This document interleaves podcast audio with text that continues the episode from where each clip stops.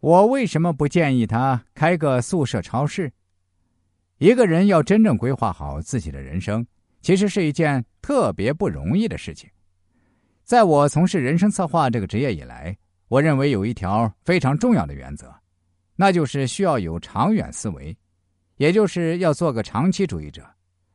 比如我们大家都熟知的股神巴菲特，他就是奉行长期主义的。巴菲特纵横股市七十多年来，真正出手抛售过的股票。没有超过二十次，他都是长期持有的。我们看身边的很多炒股的朋友，恨不得一个月抛售的次数就超过巴菲特一辈子了。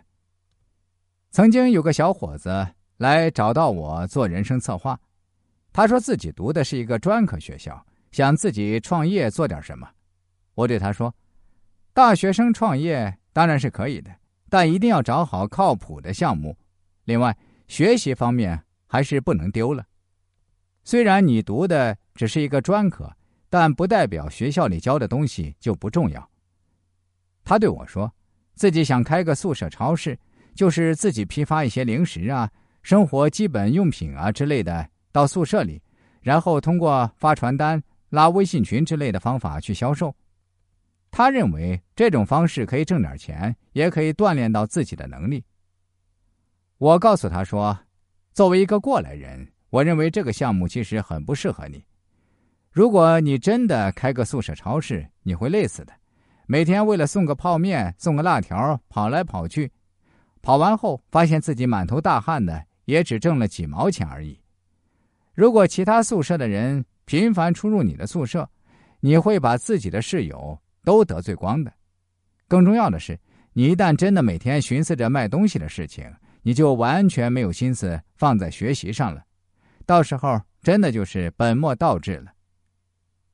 他一开始并没有听从我的建议，还是坚持说要试试。但试了没多久，他确实发现不行了，在没有收回成本之前，就把剩下的东西分给室友了。我对他说：“大学生想要参加社会实践、锻炼自己的途径有很多，比如你可以去学生会锻炼。”也可以去社会上打个零工，能够收获的心灵成长都要比开个宿舍超市大得多。甚至你去谈个恋爱，都可以学到更多东西。再后来，这个小伙子快要毕业的时候对我说，他想开个餐饮店，跟同学一起开，不知道是否可以。我对他说，这个时候开是可以的，但也只能抱着学习和锻炼的心态。你确实是个有想法的人，也挺聪明，挺有商业头脑的。我相信你在残酷的商业竞争中，在不断的摸爬滚打中，可以找到真正适合自己的创业发展方向。这个小伙子在开餐馆后没多久，果然也没有继续坚持下去了。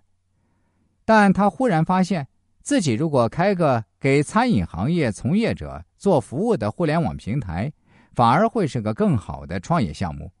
于是，他就开通了公众号、抖音号之类的，给商家做宣传，给消费者发优惠券之类的。现在做的还是有声有色的。